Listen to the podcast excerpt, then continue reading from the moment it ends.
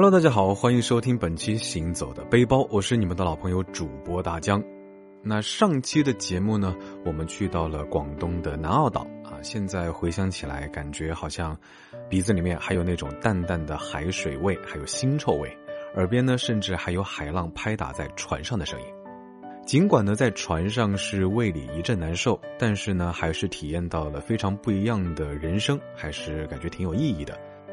那么这期的节目呢，我们就继续去走一走、逛一逛这个建立在岛上的小城镇啊。晚上呢，再跟着我一起去吃一吃潮汕的最出名的、最好吃的牛肉火锅吧。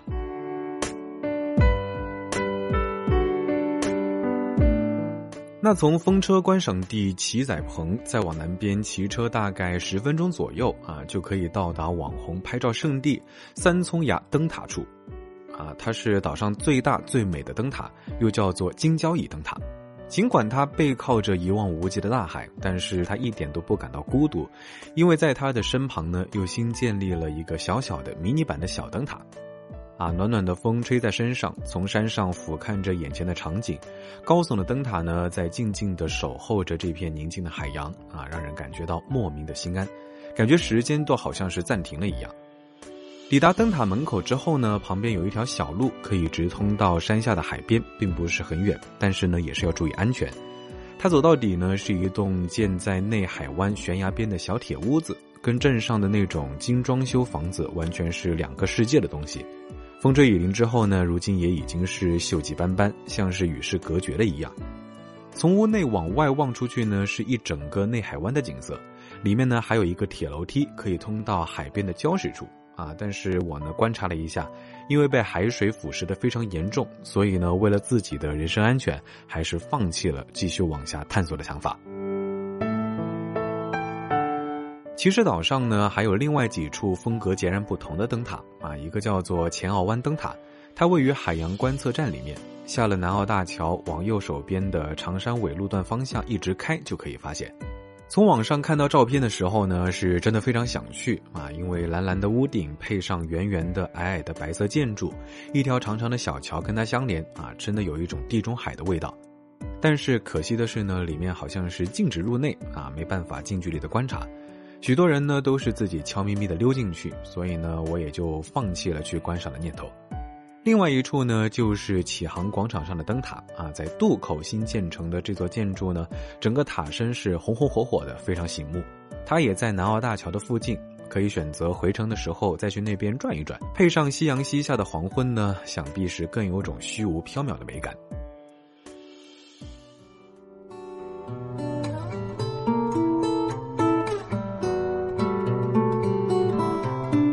我们从齐仔棚那里返程的时候呢，在民宿老板的推荐下来到了后花园村。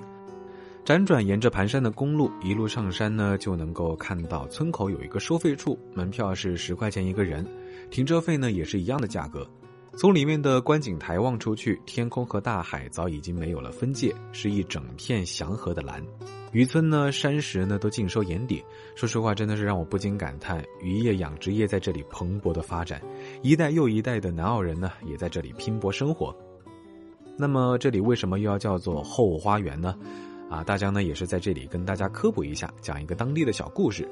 相传呢，在南宋末年啊，皇帝赵昺在这里游玩的时候呢，请人在澳前村里挖宋井，建造太子楼。来到这里，看到四面环山，风景美丽，漫山遍野的杜鹃花之后呢，心情就非常的好啊。然后就说这个地方取名为后花园。但是除了这一点点景色之外呢，说实话，大江个人认为是并没有什么非常值得去逛的地方了。但是呢，作为散散步、休息一下，还是非常不错的选择。但如果你对后花园不感兴趣的话呢，岛上也是有一个曾经上过央视节目《南澳岛寻宝》的地方啊，那个就是金银岛。从名字上来看呢，应该是一个与金银财宝有关的景点吧。据说是在明朝时期，海盗吴平在被剿灭前呢，将他辛辛苦苦十多年来抢劫的财宝分别装在了十八个罐子当中，啊，和妹妹用小船载到了这个地方。后来吴平死后呢，财宝至今都下落不明。从景区门口进去，会经过一个长长的粉色楼梯，嗯，大概是年久失修。原本呢，可能是非常鲜艳的颜色，现在是已经有一点点灰蒙蒙的，有一种复古的感觉。之后再往下走呢，就可以看到深澳湾，里面摆放着一座戴着围巾的石像啊，那个呢就是前面所提到的吴平的妹妹护宝女神，他左手拿着把剑啊，右手拿着一个元宝，坐在石墩子上看着我们。其实呢，我看了一下历史资料啊，是实在想不明白为什么要给一个海盗的妹妹立石像啊。不过据说摸了手上的元宝呢，会带来源源不断的财运，所以尽管心中带有疑虑，但是也不管了，反正上去就是摸一摸，抓住不放。希望呢，这个护宝女神能看在我真诚的内心，接下来的日子让我荷包满满。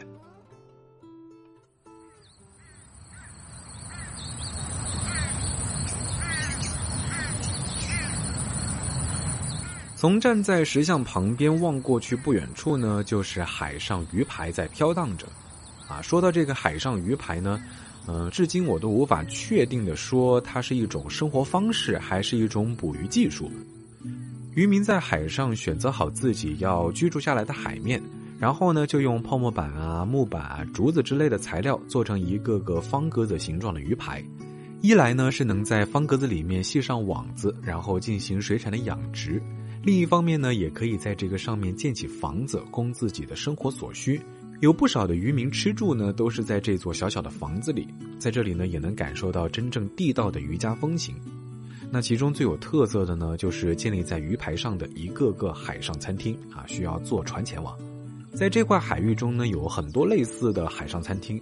啊，早期呢只是做着水产养殖，那这些鱼排下面的渔网中呢，养殖着鲍鱼啊、黄花鱼啊、海蟹、海参、贝类等海产品。自从有了第一家海上餐厅之后呢，大家都冲着这股新鲜的食材跟新奇的食用环境而来。那发现了商机的渔民们呢，啊，也就陆陆续续的开了很多家。所以其实在我看来，味道应该都是差不多的啊，看哪边人多就去哪边准没错。但是呢，海鲜吃多了也是难免要换换口味。那么，既然来到了广东，来到了汕头，那么最不容错过的就是他们的牛肉火锅。到了汕头呢，想着来都来了，不吃上一顿美滋滋的火锅啊，会非常的可惜。所以从南澳岛回去的路上呢，还是要走南澳大桥。过桥的时候付上九十六块钱的费用啊，可以理解为上岛的过路费。在离开时呢，就不需要再次支付。那下午四点不到，岛上呢到处都是私家车在招揽乘客，我们也是随便选择了一个看起来比较和善的，就跟他回去汕头了。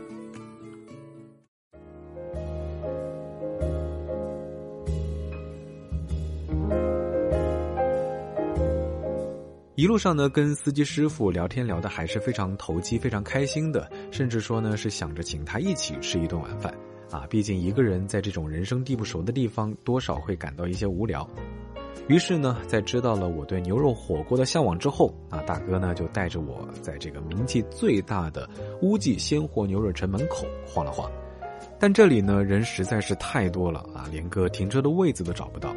找来找去呢，沿路发现临近的汕头城区有一家蔡西记牛肉火锅店。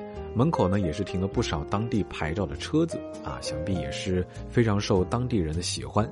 事实上呢，也证明了我的选择是相当正确的。一共五盘肉和一盘手打的牛肉丸，再加上饮料啊等等等等，人均一百块钱不到。啊，一进到店里呢，门口就有大大的牛肉分类图片，将牛的每个部位区分成不同的名字，还细致的提醒汆烫的时间。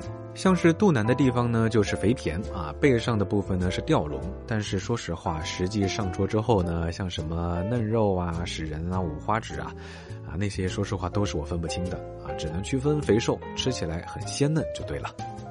另外呢，每种肉都是大概涮个几秒，或者说十几秒就可以出锅啊。时间长了的话呢，肉质也会变硬发柴。吃到最后呢，真的是连口水都喝不下去了啊！扶着圆鼓鼓的肚子，看着时间还早，又在想有没有什么可以去的地方。那司机大哥呢，也是提议带我去汕头的老城转上一圈。这里面呢是真的非常的古老啊，很多建筑呢都被标上了危房，感觉逛起来，说实话可能还有一点点危险。有一小部分呢正在改建当中。那由于这里是旧城，恰恰体会到了几十年前的历史气息。不过，在我国很多地方的历史建筑都是为了城市的建设，然后被拆除了。但是这里呢，还是很好的保留了下来，也算是一种比较幸运的事情吧。啊，只不过不晓得下次如果再去的话，会不会还留有这一番充满市井味道的街景。在这个老城当中呢，说实话还隐藏着不少的网红小店，像是猪肚丸呐、海鲜粥啊、肠粉啊等等，门店都不是非常的大，不用刻意的跟着导航走，走不了几步你就能发现它们。这次的南澳岛之行呢，再加上半日的汕头之旅，说实话还是比较开心的，啊，是一改以往各种折腾啊、赶路的旅游模式，取而代之的呢是心理上的舒心和随性。踏上那些不热门的小众景点，静静的享受无人的快乐。那在这里呢，也是建议小伙伴们可以来这里啊，不管是汕头还是南澳岛，搞一次纯吃货的旅行。有很多的苍蝇小馆是我还没来得及深度挖掘的，但是呢，这也给了我另外一个理由啊，就是啊，希望下次能够再一次踏上这个宝藏之地。好了，本期的节目到这里呢就要告一段落了。中国这么大，有哪些你们去过的比较小众好玩的地方呢？欢迎在节目下方评论留言，没准之后的节目大疆就是跟着你们的脚步去看一看，去玩一玩喽。那我们下期节目再见，拜了个拜。